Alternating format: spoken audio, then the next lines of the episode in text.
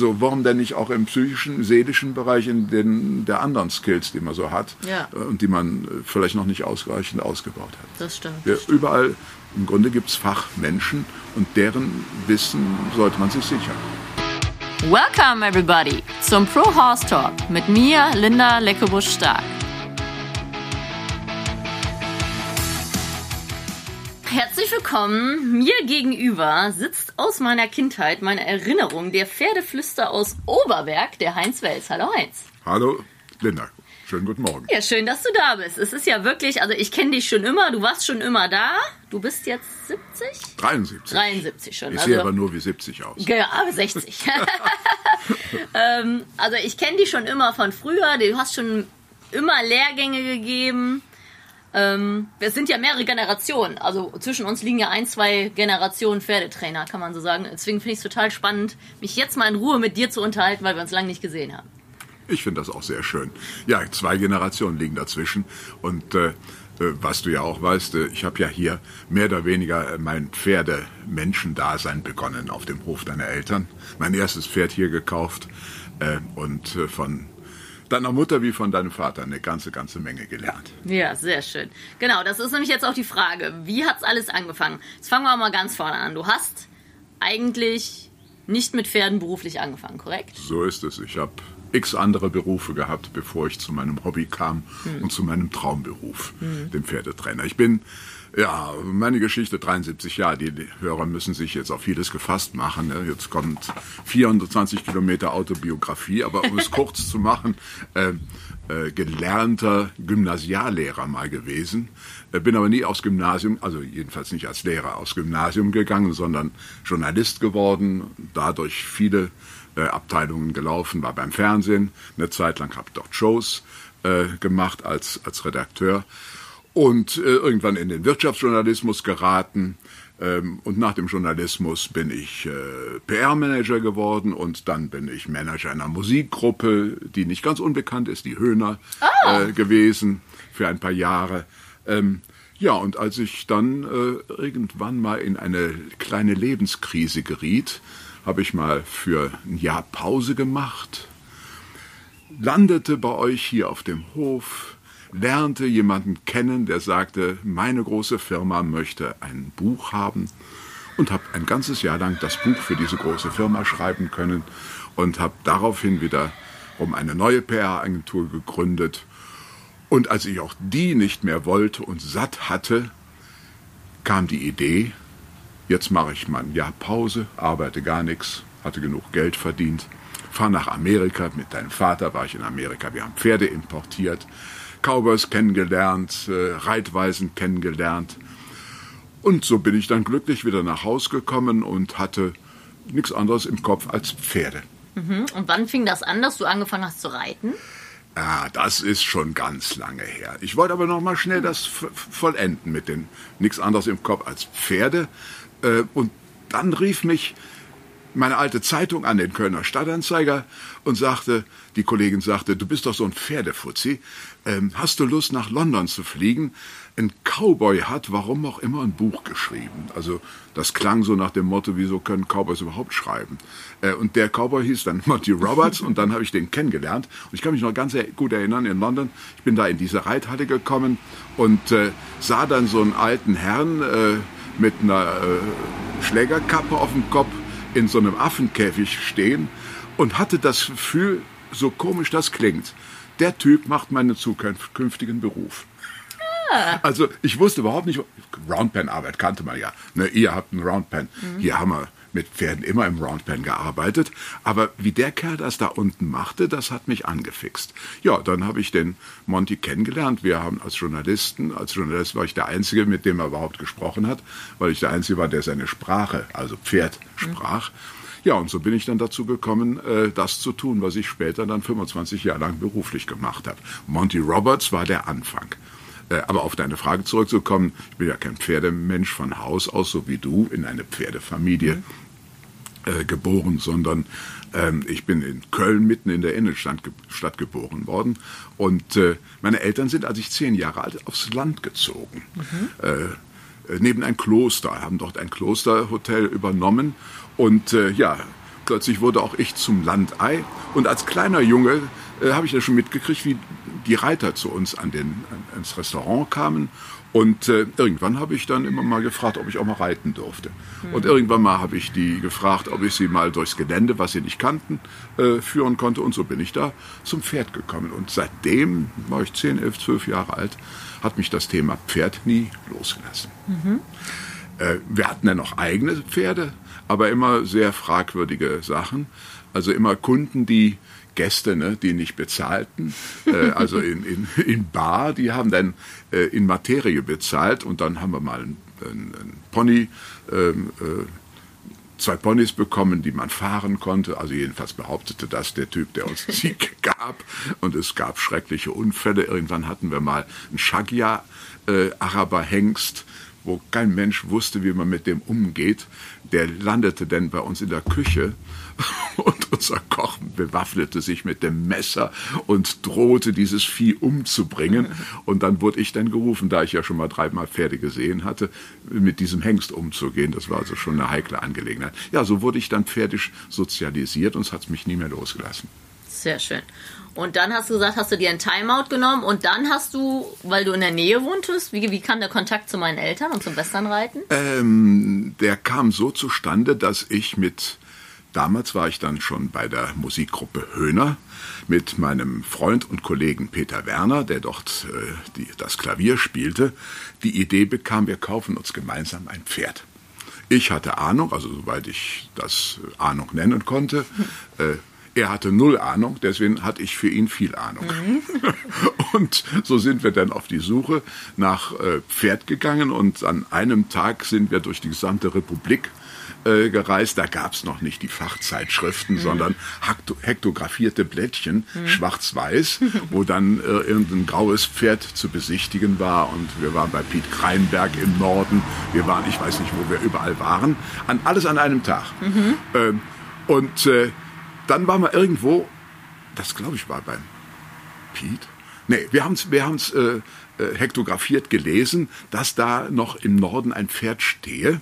Und dann riefen wir da an, weil wir waren schon ziemlich müde durch die Fahrerei und wir wussten am Ende gar nicht mehr anders als dein Vater, der sich unter 400 Pferden immer noch die drei, die er sich dachte, äh, erinnern kann. Wenn ich 400 Pferde gesehen habe, dann äh, habe ich im Geiste 800 gesehen und habe den Überblick total verloren. Der Lutz, der ist vollkommen anders. Jedenfalls, wir waren auch fertig und riefen bei der Frau an, die dieses Pferd annonciert hatte äh, und dachten, jetzt müssen wir noch mal drei Stunden irgendwie durch den Norden fahren. Nee, sagte die, das steht bei Leckebusch. Hm. Ach, sag ich zu meinem Freund Peter, das ist ja bei uns in der Nähe. Habe ich hier angerufen. Ja, Lutz sagt, ist, ist da. Und dann sind wir losgefahren und ich glaube um 12 Uhr nachts, dein Vater, hm, du weißt es, ne? 12 Uhr nachts hat er uns das Pferd vorgeführt. Dienstleister durch und durch. Und wir hatten an dem Tag so viele Pferde gesehen und ich hatte schon gar keinen Bock mehr, aber es war ja die Heimfahrt und komm da bei euch in die Stallgasse. Äh, Stute, Rawhead Buck, äh, hieße, war angebunden. Ich sah nur den Hintern und habe sofort zu meinem Freund gesagt, Peter, die kaufen wir. so wie man es eigentlich nicht tun soll. Sich sofort verlieben, sofort aber die Intuition. verlieben, ne? was ich 25 Jahre allen Frauen immer ausgeredet habe, verliebt euch nur nicht in Pferde, habe ich natürlich selbst auch falsch gemacht. Ne? Aber es war nicht falsch, sondern es war vollkommen richtig. Das ist sehr lang die Stute, ne? ne? Nur dein Vater war tief enttäuscht, er konnte mir gar kein Pferd verkaufen, weil ich es mir selbst verkauft hatte. das war der, der Anfang und so habe ich äh, Leckebusch kennengelernt und äh, ich bin ja äh, eurem Hof und euch seit, ja, das ist jetzt 30 Jahre her, hm. äh, freundschaftlich verbunden. Hm. Und dann hast du auch äh, mit meinem Vater auch zusammengearbeitet. Du hast ja auch mal Lehrgänge bei uns Wir gegeben, haben ne? auch äh, Lehrgänge, wie Patt und Patterchen sozusagen zusammen gemacht. Äh, der, der Lutz, der Mutige, und ich der Vorsichtige. Ne? Äh, aber passte ziemlich gut. Ich habe den Leuten immer ausgeredet, dass sie sich aufs Pferd setzen sollten und der Lutz hatte ihnen eingeredet. Und es war eine sehr gute Kombination. Fairerweise muss ich sagen, er war erfolgreicher als ich. Naja, dein Vater ist auch, ich bin zwar 73, 73 dein Vater ist äh, erheblich jünger als ich, aber er ist schon als der Pferdemann der viel erfahrenere. Und, äh, du warst wahrscheinlich der strukturiertere und pädagogisch stärkere und mein Vater hatte die Erfahrung mehr. So ist es. Und insofern war das eine gute Kombination. Mhm. Ich habe äh, gute Freunde, die sich heute noch an diesen Kurs erinnern, wo ich denen sozusagen prophezeit habe, dass ihr vollkommen durchgeknalltes Pferd vielleicht nach einer Woche, nach zwei Wochen ähm, handelbar sein würde. Naja, lange Rede, kurzer Sinn, nach vier Stunden ist der Lutz schon mit denen ausgeritten. was so die Unterschiede zwischen uns beiden deutlich macht. Äh, ich bin eher ein bisschen vorsichtig und zögerlich. Es hat aber den Vorteil, dass ich in meinem Leben auch erst zweimal vom Pferd gefallen bin. Mhm. Äh, der Lutz hat den Riesenvorteil, dass er sich selbst und Menschen Mut macht mhm. und vielleicht äh, Menschen hilft, über ihren Schatten zu springen, die sonst in ihrem Schatten stehen bleiben würden. Das stimmt. Und das ist äh, ganz toll. Wir wissen natürlich, ne, äh, den Lieblingsspruch deines Vaters, ne, ist ganz lieb. und dann fragt er, ob es gebockt hat heute, wenn du zurückkommst. So ist es. Also ich habe selbst, selbst meine äh, ja, also fast dramatische Erfahrung gemacht. Ich hoffe, dass das jetzt für die Hörer nicht zu langweilig ist, aber ich versuche es mal bildlich darzustellen. Ich habe einen Sohn, einen behinderten Sohn, der aber auch das früh das Reiten angefangen hat. Und äh, äh, diese Stute, die ich hier gekauft habe, Rawhide Buck, die auch im Turnierwesen sehr erfolgreich war, ein total sicheres Pferd später dann, ähm, habe ein bisschen was dran getan. Mhm. Äh, mit der äh, ritt mein Sohn dann. Ging alles prima. Und irgendwann eines Tages ähm, wollte ich gern mit ihm gemeinsam einen Ausritt mhm. machen und habe äh, Lutz die Frage gestellt, Lutz, hast du mal eben ein Pferd für mich? Ne? Und dann kam die berühmte Antwort von Lutz, ja, nimm die Stute hinten links, zweite Box. Wo hinten links, der Stall oder der Stall? Ja, also ungefähr musste ich mir dann zusammenreiben, was er meinte. Ähm, ich sage, ist die auch sicher? Ja, die ist ganz lieb. Also ich, äh, also welche? Die Fuchsstute. Naja gut, Fuchsstute ist ein bisschen schwierig, ne? Weil wie viel Fuchsstuten gibt, ne? Lange Rede, kurzer Sinn, ich habe diese hinten links Fuchsstute gefunden. Ich fand sie ein bisschen klein, fand sie ein bisschen jung, fand sie ein bisschen, naja, für mich schweren Menschen. Aber war ja nur ein kleiner Ausritt neben meinem Sohn und äh, es sollte aber auch ein sicheres Pferd sein. Ich wollte ja jetzt keines haben, was buckelt, während mein Söhnchen da äh, auf unserem Pferd sitzt. Naja, ich habe das Pferd gesattelt. Ich dachte, hm, so sicher ist das Pferd aber nicht. Äh, mit, mm, ähm, aber es ging dann und wir haben ja so unsere Jobs gemacht. Und dann reitet man bei euch immer, wenn man so ins hintere Tal reitet, durch so eine Röhre. Und äh, du Tunnel, weißt das, großer, so genau. ne, ein Tunnel. Und äh, der Tun Tunnel ist so durch irgendwelche Rippendinger äh, abgesichert Hm. und hat Riesenschrauben links und rechts. Ne? Und da muss man schon ziemlich gut in der Mitte reiten. Ne? Genau. Also schickte ich meinen Sohn mit der Stute vor und ich dann schnurgerad dahin. Schon beim Aufsteigen dachte ich, das Pferdchen, das so, so ganz lieb ist, ein bisschen unsicher. Ne? Und wir kamen gut durch diese Röhre durch, obwohl das Pferdchen seine Hufe wirklich ganz, ganz vorsichtig hinsetzen. Aber da vorne die Tan- Tante Back, die mein Sohn ritt, schien ihr sicher genug zu sein. Na, lange Rede, kurzer Sinn, wir sind gesund wiedergekommen. Aber als ich dann das Pferd absattete, sagte der Lutz, ja, das wäre das Pferd, was noch nicht angeritten ist. Der falsche Fuchs, da sind wir wieder bei der Das war Kommunikation. der falsche Fuchs. Ne? Aber auch solche Dinger machen einen ja dann, wenn man sie überlebt, stärker. Ja. Äh, und äh, von solchen schönen Geschichten habe ich viel hier auf dem Hof äh, Ja. erlebt und kennengelernt. Ja. Du hast ja dann gesagt, bei Monty Roberts hast du den Job gesehen, den du dann irgendwann ausführen willst. Wie, Mhm. wie hast du dich dann fortgebildet, um das zu tun? Äh, ich habe mit Monty Kontakt gehabt, also durch dieses Ereignis da in, in England, Sussex war das, glaube ich, ähm, hatte der Gefallen an mir gefunden und äh, äh, wir haben uns dann äh, mehrfach getroffen. Der hat immer trainiert auf dem, beim, auf dem äh, Gestüt Fairhoff, äh, diesem Rennpferdegestüt von Jakobs Kaffee, hat er die mit dem Simon Stokes die äh, Zweijährigen vorbereitet. Und äh, da habe ich ihn äh, viel besucht. Ähm, und wir haben dann, also er hat mir Dinge beigebracht, war mir jetzt nicht so ganz fremd, ne? Und äh, hatte damals auch schon Videos und ja, war schon was, mit so einer Berühmtheit zusammenzuarbeiten, hat für mich gekocht und wir haben dann versucht, miteinander weitere Jobs zu machen. Ich wollte so einen Weltkongress für Pferdetrainer organisieren, weil er von seinem äh, Manager damals enttäuscht war. Aber das hat dann zu nichts geführt. Aber ich sag mal so, der Monty ist eine, eine große Persönlichkeit. Auch eine, darf man ruhig sagen, aus meiner Sicht jetzt mittlerweile fragwürdige zum Teil, aber und, und, was er dort in die Pferdewelt hineingetragen hat, war eine legitime Fortsetzung dessen, was äh, Leute wie äh, Tom Dorns und Ray Hunt auf eine andere Art mhm. äh, mit in ihrer Zeit äh, präsentiert haben. Also der Monty war eine Form von Fortsetzung, wie dann auch für uns jetzt in Deutschland internationale Trainer wie ein Pat Borelli, auch, mhm. ne, der eine Systematik und eine Struktur ähm, äh, reingebracht hat, was für mich die ganz große Fähigkeit von, von Pirelli äh, war und ist, wahrscheinlich auch mit seiner Frau gedankt, die da auch das reingebracht hat. Und so habe ich mich auf diesem Weg mit denen äh, weitergebildet, aber wesentlich dann so Learning by Doing. Ne? Mhm. Ähm, ich war mittlerweile dann äh, mit meinen Pferden an einem anderen Stall und habe natürlich alles das, was ich an Wissen hatte, mit meinen zwei Walachen ähm, ausprobiert. Und äh, ja, da guckten natürlich immer wieder Leute, weil Bodenarbeit wann war das, 1997 oder sowas, mhm. war nicht so das äh, Angesagte, das nicht so Bekannte, war also schon exotisches Handeln. Ne? Mhm. Und hier und da guckten tatsächlich die Leute neugierig hin und fingen an, Fragen zu stellen. Und da ich ja gelernter Journalist bin und noch ganz gerne rede und Fragen beantworte, quatschte ich also rum, bis dann meine Frau sagte, äh, du kommst ja gar nicht mehr dazu, mit den Pferden was richtig zu machen, gib doch mal so ein Seminar. Mhm. Ja, und dann habe ich äh, irgendwann das erste Seminar gegeben und das fing dann 97 an und dann bis vor fünf Jahren habe ich aufgehört damit. Ja, äh, jede Woche international Seminar gegeben. Spanien, Frankreich, Holland, Belgien, Deutschland, überall. Genau. Also auf deiner Homepage stand eine Zahl, wie viele Kurse mit wie vielen Menschen. Kannst du das wiedergeben? Ich weiß es Die nicht. ist äh, veraltet, aber okay. ein paar 10.000. Ja, ja. Also man kann ja ausrechnen. Ne? Wir waren sehr fleißig, jedes Wochenende, also so 10, 12 Leute. Mhm. Äh, ja, und das war jetzt nur äh, so der, der, der Grundkurs. Dann haben wir natürlich auch noch mit Seil und Halfter äh, fortgesetzt. Irgendwann habe ich ein System entwickelt, analog wie die Parellis das gemacht mhm. haben, äh, wo die Leute noch systematisch lernen konnten.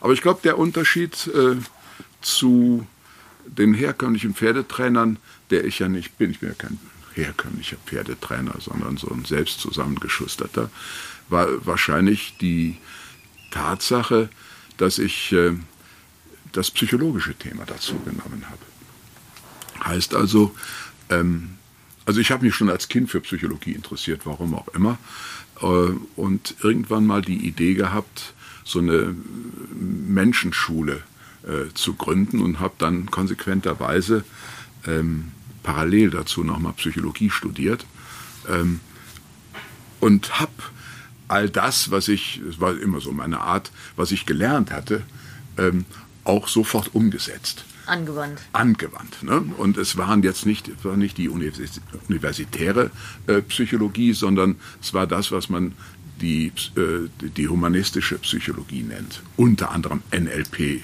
kennen eine ganze Menge Leute, neurolinguistisches Programmieren, eine Kommunikation und äh, äh Psychologie, ähm, Methodik, die im Grunde alle gut funktionierenden Psychologie und äh, Kommunikationsmethoden sozusagen zusammengekehrt hat mhm. und the best of draus gemacht hat und sehr gut strukturiert hat. Also lange Rede, kurzer Sinn.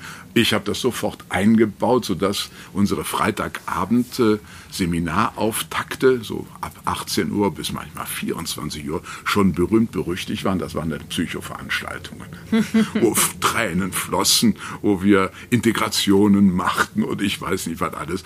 Im Seminar, ich glaube, das erste Seminar war in Leverkusen, haben wir äh, um, um, um das Thema äh, Sinne und sinnliche Wahrnehmung deutlich zu machen, habe ich den Leuten Gummiohren, Riesengummiohren auf die Ohren getan, riesengroße bunte Brillen auf Gummihände und wir haben Polonaise getanzt in der Reithalle. Der Stallbesitzer dachte irgendwie, das sind hier alles nur Bescheuerte. Ne? Aber es war für die Leute so Zugang. Was bedeutet sich mit dem Pferd auseinanderzusetzen, heißt fühlen, heißt Wahrnehmung. Und dann haben wir das auf diese extreme Form äh, sichtbar gemacht. Und ich glaube, das war der Anfang dessen, was man Erfolg nennen kann, denn sonst hätte ich das ja nicht über 20 Jahre äh, machen können, dass die Leute wahrscheinlich erwarteten, dass bei mir das Ungewöhnliche ähm, äh, stattfand. Mit Pferd haben wir dann auch noch was getan, aber äh, es waren dann wesentlich auch äh, Veranstaltungen, wo, wo ich auch den Anspruch hatte und es auch kommuniziert hatte, dass äh, das Pferd auch der beste Menschentrainer ist. Genau, das ist ja äh, ich als Jugendtrainer, obwohl jung bin ich ja jetzt auch nicht mehr, aber mhm. es gibt natürlich die Trainer, die sind sehr gut mit den Pferden, die können sehr gut ein Pferd trainieren, aber wir als Dienstleister müssen ja Pferd und Reiter zusammenführen. Ne? Und da ist natürlich dieser Riesenboom und Bewegung der Bodenarbeit, was super ist. Und da ist natürlich bei dir, deswegen sind ja auch Pferde, ich habe mit Bernd Osterhammer schon ein Interview gemacht, äh, ein äh, Mittel, um Coaching zu machen. Das Pferd spiegelt ein Jahr. Und das ist ein ganz, ganz interessanter Aspekt und Ansatz. Wenn man sich besser in den Menschen hineinversetzen kann, kann man ihn auf einer Ebene ansprechen, die ihn erreicht. Die ist ja bei jedem anders. Und dann mit dem Pferd zusammenführen. Und das ist etwas, wo ich noch sehr, sehr, sehr viel lernen muss. Ich bin relativ gut mit Pferden. Aber den Kunden da abzuholen, wo er steht, mitzunehmen, ranzuführen das ist echt ein Weg. Und auch dieses ganze Systematische, was du sagst, das hast du natürlich, ich meine, du bist ja auch Lehrer, das war bestimmt mhm. schon mal gut von der Pädagogik, ne? Dann mhm. der psychologische Aspekt und der Journalismus, diese Neugier und gut erklären können, mhm. das sind natürlich super Komponenten, die man dann zusammenführen kann, ne? Und das finde ich super interessant, wo ich gerade denke, okay, ich glaube, wir müssen uns auch noch ein paar Mal ohne Mikro unterhalten. Ja, gerne, gerne. Weil das ist ja echt. Ich habe ja Zeit. Ja, sehr schön. Das ist wirklich. Ähm, und ich habe gerade noch ein Interview. Es gibt jetzt einen Ranch Talk, das macht die Kerstin Rester. Das ist ein YouTube-Format, wo Leute interviewt werden. Und der hat den Geithner da. Das ist ja der, der mit den beiden Farben arbeitet. Mhm. Und er sagt selber, er hat es einfach ganz simpel runtergebrochen. Genau. Ne? Weil manchmal dieses Timing ist wichtig, keine Frage. Und wie lernt das fette Fliegen Galoppwechsel schön und gut. Mhm. Aber erstmal die Basics müssen die Basics. sitzen. Ne? Das ist der Die Kommunikation. Ne? Genau. Und das mit den Basics, wenn du das so sagst, ist schon, schon interessant irgendwann. Äh, man wird ja immer wieder gefragt, äh, nicht nur vom Finanzamt, was machen Sie eigentlich beruflich? Ne? Mhm. Und irgendwann bin ich bald dazu gekommen, äh, zu sagen, ich bin Grundschullehrer für Pferdeleute. Ja. Also nichts von wegen Anspruch, Gymnasium, fliegender Wechsel, sondern tatsächlich vielleicht auch Kindergarten vorher noch. Ne? Anfangs, naja, ich merkte ja, was ich tat und dass es äh, mir lag und dass die Leute die Nachfrage hatten. Aber man möchte ja gern auch zu den Großen gehören ne? oder zu denen, die diese ganz großen Dinge machen. Bis ich aber merkte, nee, meine Kundschaft ist die, die äh, ganz, ganz unten anfängt, nicht weil sie zu doof sind, sondern ja, weil sie neu sind in dem Geschäft, äh, noch nicht die Erfahrung genau. haben, Angst haben. Angst und Unsicherheit ist ein ganz, ganz wesentlicher mhm. Faktor, das wissen wir ja auch. Ne? Mhm. Und ja auch zu Recht. Ne? Ja. Und da ich mit der Geschichte von deinem Vater eben, ne, wenn wir unsere Kurse machten, ich der Sicherheitsfanatiker und er der Mutige, der vorantreibt, äh, dann sind viele Leute zu mir gekommen. Ich glaube, ich bin Spezialist für ängstliche mhm. Pferdeleute mhm. dann geworden. Mhm. Ohne dass ich das hingehängt habe, denn wer will schon wenn das Firmenschild heißt äh, für Angstpatienten, ne? sage ich doch nicht. Ne? Ja. Aber äh, viele haben ja Angst äh, und gestehen sie sich nicht zu, aber die sind dann trotzdem zu mir gekommen. Ja. Ich sage ja immer, das Pferd sieht das Bild in deinem Kopf. Ne? Das hat nichts mit Esoterik zu tun, aber das Pferd merkt ja sofort, oh, okay, die da neben mir wird fest, die hat ein Problem. Wo ist hier das Problem? Dann fangen die an zu suchen. Vor was muss ich mich jetzt erschrecken? So ist es. Ne? Und das ist ja wirklich beeindruckend, wie hochempathisch Pferde sind. So ist es. Ich meine, äh, Fluchttier der Grassteppe ist so eine Definition. Äh, sie sind einfach tausendmal sensibler als wir, weil sie ihr Leben ihr Überleben damit organisieren. Das heißt, äh, dass Pferde so sensibel sind, ist, wie du eben sagtest, keine esoterische Größe, sondern das ist Biologie 1. Hm. Und jeder Reiter, verdammt, und Pferdemensch sollte wissen, dass das Pferd in einem durch die Stirn guckt und durch die Hose guckt und weiß, wie wir uns fühlen, bevor wir drauf gekommen sind. Denn wir verdrängen gern. Wir möchten gerne eine Fassade davor, ne, damit wir nicht erkannt werden. Und wir machen uns auch glatt vor, dass wir nicht erkannt werden. Hm. Und manchmal passiert es ja, weil uns ja die gleiche Art Mensch begegnet und auch eine Fassade hat. Also stoßen zwei Fassaden aufeinander. Aber das Pferd, das sieht schon, wenn wir aus dem Auto aussteigen, wie wir drauf sind ne? Mhm. und verhält sich. Und deswegen ist es ganz gut, erstmal, nicht erstmal, sondern irgendwann auch mal sich selbst zu erkennen. Mensch, erkenne dich selbst, der ganz große Spruch der alten Griechen, äh, um dann zu wissen, hey, was erkennt das Pferd alles in mir? Ist ja schon mal günstig, wenn ich es auch weiß über mich. Ne? Der Gaul sagt's mir ja nicht wortwörtlich, aber er verhält sich. Ne? Und wenn sein Verhalten buckelt, steigen und durchgehen ist, ne, dann ist das eine ziemlich krasse Aussage. Und es wäre schon günstig, wenn ich vorher vielleicht wüsste, dass ich derjenige bin, der diese Bedingungen liefert, dass das Pferd fast nicht anders kann. Das stimmt, ja, super. Da gehen wir auf jeden Fall gleich noch im zweiten Teil an. Ähm, noch eine Frage. Also dieser Begriff Coaching liegt ja überall in der Luft, im Pferdebereich. Du hast ja auch verschiedene mhm. Bereiche gehabt. Vielleicht, wie würdest du Coaching definieren?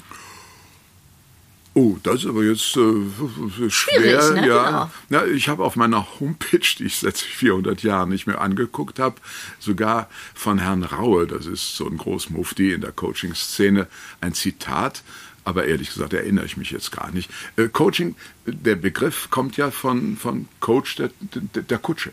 Das heißt, äh, du sitzt neben einem, mhm. äh, ob du jetzt als Coach der Kutscher bist oder ob du der Passagier bist. Aber du begleitest einen auf seinem Weg. Okay. Das heißt, äh, der Coach ist der professionelle Freund. Mhm. Äh, Im Unterschied zu dem wirklichen Freund, herkömmlichen Freund, der die Tendenz hat, ähm, gute Ratschläge zu geben. Mhm. Äh, und in dem deutschen schönen Wort Ratschlag ist ja auch das Wort Schlag drin. Ne? ähm, oder es aus seiner äh, Leidensperspektive zu betrachten. Mhm. Äh, ein, ein, einem Freund sagst du dein Problem und dann sagt er, zwei Sätze und dann, ja, aber bei mir war das so. Mhm. Und das möchtest du nicht hören, äh, wie es bei ihm war, weil dann hat er vielleicht auch noch die Tendenz, lang davon zu erzählen und du möchtest eine Lösung für dein Thema haben. Mhm. Äh, und der Coach als professioneller Freund geht in eine Distanz, die aber nicht so weit weg ist, dass er nicht mehr gefühlt werden kann, äh, behält den Überblick und versucht das, was man äh, Übertragungsphänomen und Projektion äh, nennt, also seine eigenen Themen auf den, der Hilfe äh, haben möchte, äh, zu übertragen, das zu vermeiden, mhm. wenn es ihm dann gelingt. Der Coach ist also der professionelle Begleiter. Okay. Und der ist wichtig heutzutage, weil äh, vor, vor 50, 60, 70 Jahren gab es den Begriff, glaube ich, gar nicht. Aber da gab es den Pfarrer, zu dem man hinging. Da gab es äh, den, den Lehrer, dem man sich anvertraute. Dann gab es äh, vielleicht äh, den Großvater, also Autoritäten. Mhm. Und die Autoritäten schwinden ja mehr oder mehr, mhm. mehr oder weniger. Und äh, so hat sich diese Begrifflichkeit und der Berufszweig des Coaches äh, etablieren können. Und ich denke, es ist auch gut so. Mhm. Ja, ich merke das selber. Also ich arbeite auch mit einem Coach, weil ich an mir arbeiten möchte, weil mir Dinge auffallen, die mir nicht gefallen und nur ich kann sie ja ändern. Und ein guter Coach, Schrägstrich Therapeut, Schrägstrich Profi, wie man es nennen möchte, mhm der stellt einem ja die Fragen, die man sich selber stellt und dann irgendwann auf die Antwort kommt. Der gibt einem ja nicht die Antworten, sondern stellt einem die richtigen Fragen. Ne? Stellt einem die richtigen Fragen. Du bist ja clever, legst mich rein, indem du die, mir die Frage stellst, was ein Coach ist und weißt schon längst, was es ist. Ne? ich finde es immer schön, alle Ansätze zu hören. Das war jetzt eine Ergänzung, ja, ne, die du ja. gegeben hast, die vollkommen richtig ist. Und nebenbei, das darf ich dir mal sagen, junge Frau, äh, aller Respekt, dass du dich mit einem Coach zusammentust. Äh, so wie du es gerade für dich erklärt hast, um äh, dich zu verbessern. In welchem Sinne? Nicht hm. jetzt, genau, gar nicht erfolgstechnisch, sondern einfach menschlich. Genau so ist es. Ne? Und äh, es ist ja, wenn man, wie du es auch schon sagtest, wenn man den Coach noch so ein bisschen weiter definiert, kommt man zum Therapeuten. Mhm. Und Menschen neigen sofort dazu zu sagen, ja, ich habe doch keinen an der Waffe. Ich muss ja nicht zum Therapeuten gehen. Dass es darum geht, seine Persönlichkeit zu entfalten. Mhm. Die vielen Facetten, die da sind, vielleicht zu entdecken oder die Themen, die Probleme, die einen behindern, ähm, äh, zu lösen. Mhm. Äh, auf die Idee kommt man nicht. Mhm. Man geht, wenn man ein Zipperlein hat, sofort zum Arzt mhm. äh, und wenn man sich im Freundeskreis unterhält ne, und vom Arzt redet, reden alle anderen sofort auf. Also wie, wie geradezu, wie Trophäen wird man rumgereicht, wie viele Krankenscheine man schon gesammelt hat und wie viele Medikamente man nimmt. Aber sobald einer davon erzählt, dass er zum Therapeuten geht, ziehen sich alle zurück und gucken ein bisschen schräg und sagen, ach, sie hat's nötig, er hat's nötig. Ne? Mhm. So, dabei äh, müsste es sehr, sehr viel mehr Therapeuten, Coaches, was auch immer geben, äh, um Menschen in ihrer Seele äh, zu treffen und die Seele weiterzuentwickeln, die, das Gefühl, die Psyche. Denn alles, was wir tun, ist Psyche, ist Psyche und nicht mhm. Verstand da oben im mhm. Kopf. Ne, den. Und deswegen nochmal, Gratulation, äh, ist ja ein mutiger Schritt, das zu tun, ähm, gerade wenn es ums eigene entwickeln geht. Aber auf der anderen Seite, ich meine, du bist jetzt eine erfahrene und erfolgreiche Pferdetrainerin. Äh, ich wäre ja doof, wenn ich mit meinem Pferd nicht weiterkäme. Mhm. Und wenn du mir einen Ratschlag gäbst, mhm. äh, zu sagen, ne, brauche ich nicht. Sondern ne, wenn ich mich weiterentwickeln will als Reiter, gehe ich zu Fachleuten, wie du einer bist, äh, und lass mich coachen. Mhm. Ne? Mhm, so, also warum denn nicht auch im psychischen, seelischen Bereich in den der anderen Skills, die man so hat ja. Äh, und die man äh, vielleicht noch nicht ausreichend ausgebaut hat. Das stimmt. Ja, überall, im Grunde gibt es Fachmenschen und deren Wissen sollte man sich sichern.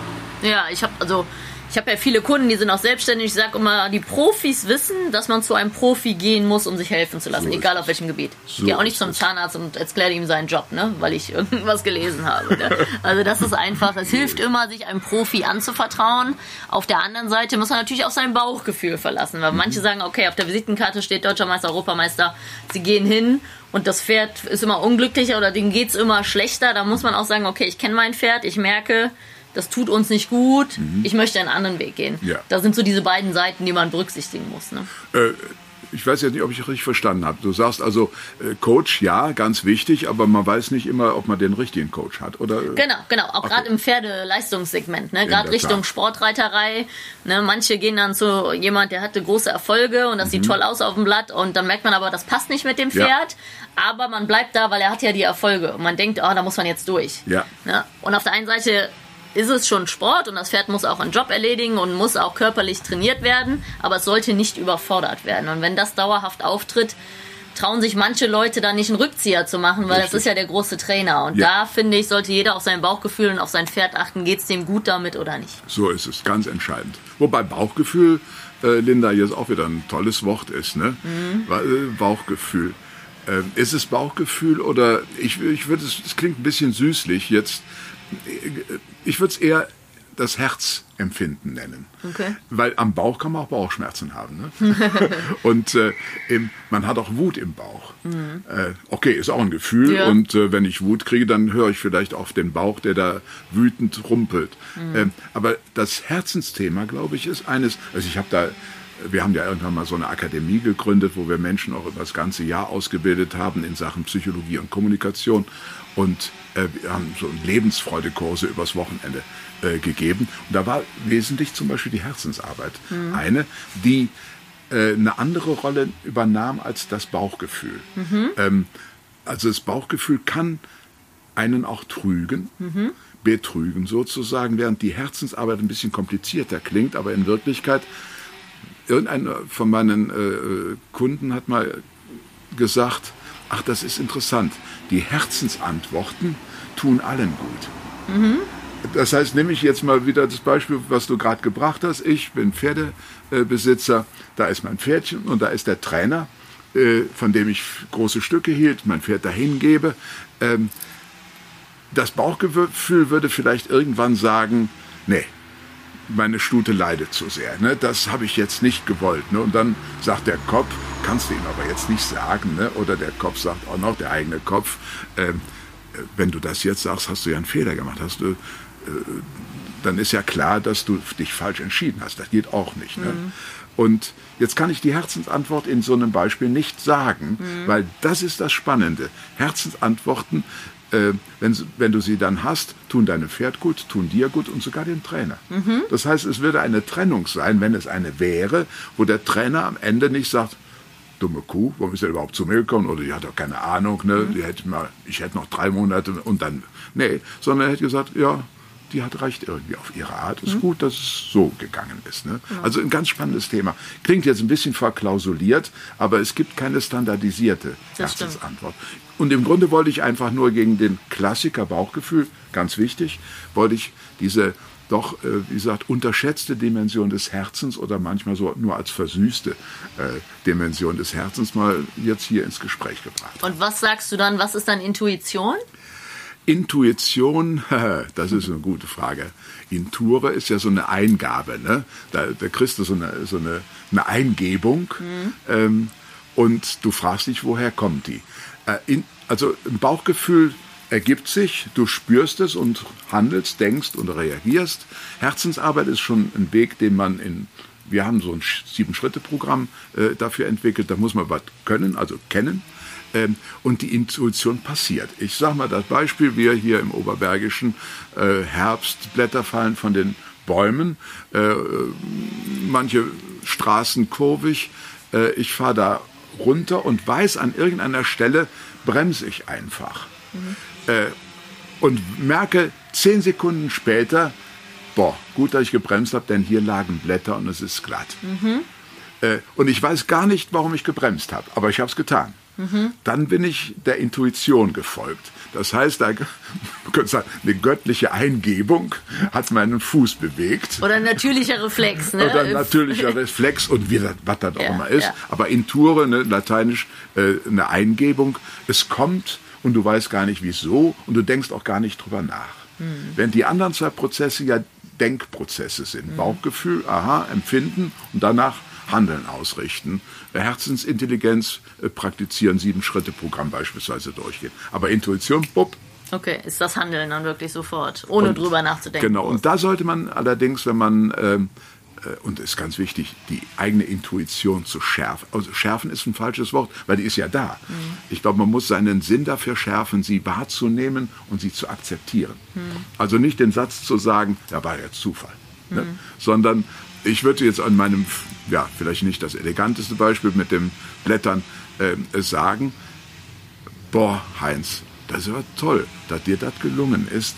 Äh, und schönen Dank dafür, äh, weil sich äh, die Instanz da äh, von oben, wenn man glaub, gläubig ist, oder nach innen zu sagen, irgendeine, einen, ein Sinn in mir hat das erkannt, bevor mhm. es zu sehen war. Also äh, bevor die fünf Sinne es wahrnahmen. Der mhm. sechste Sinn ist ja auch so was wie. Ja, das stimmt. Sehr schön. Spricht, ne? Ja, dann noch äh, ein Thema für den ersten Teil. Wie siehst du so gerade jetzt so ein bisschen von außen die Entwicklung der ganzen Pferdebranche? Im Positiven wie im Negativen? Oh. Oh. oh. ich, ehrlich gesagt fühle ich mich nicht kompetent zu einer kompetenten Antwort, weil ähm, ich mich ganz wenig damit noch beschäftige. Mhm. Ähm, was ist, denn, was ist denn der Unterschied zu früher, als du angefangen hast? Vielleicht können wir so anfangen. Keep it simple. Ja, früher habe ich natürlich, war ich voller Werturteile mhm. äh, Bewertungen, Verurteilungen. Mhm. Blöderweise fühlte ich mich auch noch wohl dabei. Ne? ähm, jetzt will ich nicht von einer Altersweisheit reden, aber von einer Gelassenheit, einer größeren Gelassenheit. Ich kann viel mehr akzeptieren als zuvor. Mhm. Ähm, in unserem Western-Bereich, zu dem ich mich ja immer noch zugehörig fühle, obwohl das, was ich über die 25 Jahre gemacht habe, ja übergreifend war. Da kamen Leute aus allen Bereichen zu mir. Aber meine Heimat ist noch das, der Western-Bereich. Und da müssen wir ja nicht drüber reden. Äh, die Kommerzialisierung, die durchaus das Leistungsniveau extrem in die Höhe gehoben hat, aber gleichzeitig ja auch äh, äh, sehr viel Kritik hervorgebracht hat. Ähm, aber auch da möchte ich einfach kein Urteil abgeben. Mhm. Ähm, ich habe im Seminar früher oft gesagt, ähm, hier stehe ich und erzähle euch jetzt drei Tage was über das feinfühlige Umgehen mit Pferden, aber ich möchte mich als erstes mal outen als Pferdeschinder. Ich war ein Pferdeschinder. Okay. Und das Schlimme war, ich habe es gar nicht gemerkt. ich habe es nicht gemerkt, dass ich ein Pferdeschinder war. Und selbst das äh, Urpferd meines Herzens, die Back, die ich hier bei euch gekauft habe, die habe ich geschunden. Mhm. Und, und, zwar äh, auf dem Platz, auf den wir jetzt gucken können von hier. Äh, und äh, da kriege ich schon mit, dass mir jetzt meine Stimme versagt. wenn ich bedenke, was ich dem Tier angetan habe, um erfolgreich zu sein. Und ich hielt mich für richtig. Ich hielt okay. mich für gut. Aber wir reden ja jetzt nicht von Bluten etc., sondern du hast sie wahrscheinlich zu stark gymnastiziert und zu viel gefordert. Und ich habe einfach aus Dummheit äh, zu, zu sehr an den Zügeln gerissen. Aber das Schlimme, was ich sagen wollte, was mir dann äh, im Leben nachgelaufen war, war, dass ich mich für gut gehalten habe. Ja, wenn man nicht weiß, was man nicht weiß, sag ich So mal, ne? ist es. Ne? Ich war der absolute Doofmann, der sich für schlau hielt. Ja. Und das ist ja die gefährlichste Kombination. Ne? Ja. Also insofern, wenn ich das weiß, und ich habe das ganz bewusst in jedem Seminar bekannt, mhm. um den Leuten nicht so vorzuspielen, hier ist, sitzt der Typ, der alles kann, sondern ich wollte immer versuchen, das ist ganz wichtig, auch für einen Coach, wirklich seinen Klienten auf Augenhöhe zu, zu mhm. holen und nicht so von oben herab zu sein, weil dann hat man auch keinen Erfolg. Nur auf Augenhöhe wird man wirklich akzeptiert. Man nennt das Pacing in der modernen Form, Rapport herzustellen. Das heißt also, dem anderen Vertrauen zu vermitteln. Mhm. Und wenn die wissen, hey, hier steht einer vor mir, der nennt sich Pferdeflüsterer oder wird genannt Pferdeflüsterer, müssen wir nochmal definieren, was das ist. Ähm, aber der hat sich früher als, als Pferdeschinder betätigt und glaubte sogar, er sei ein guter. Mhm. Ähm, dann habe ich die Hoffnung, ich Heinz, dass die Leute sagen, oh, da muss ich auf mich auch aufpassen. Ne? Wenn das dem Kerl schon passiert ist, ne, dann passe ich aber sehr gut auf. Ja, sich ja reflektieren. Ne? Sich reflektieren, sowas. Und zwar kritisch, ernst. Mhm. Da macht man sich ja nicht mit kaputt, sondern man kommt sich näher. Ne? Genau. Und ich sage immer, die Stärke ist es, seine Schwächen zu kennen. Und dann wird sehr man ja schön. besser. Ne? Das ist die wahre Stärke. Ja, ne? perfekt. Äh, die Größe muss man haben, seine Kleinheit zu entdecken. Ja, das ist eigentlich das perfekte Abschlusswort für den ersten Teil, Heinz. Wir machen mal ein kurzes Päuschen. Dankeschön. Auch schön.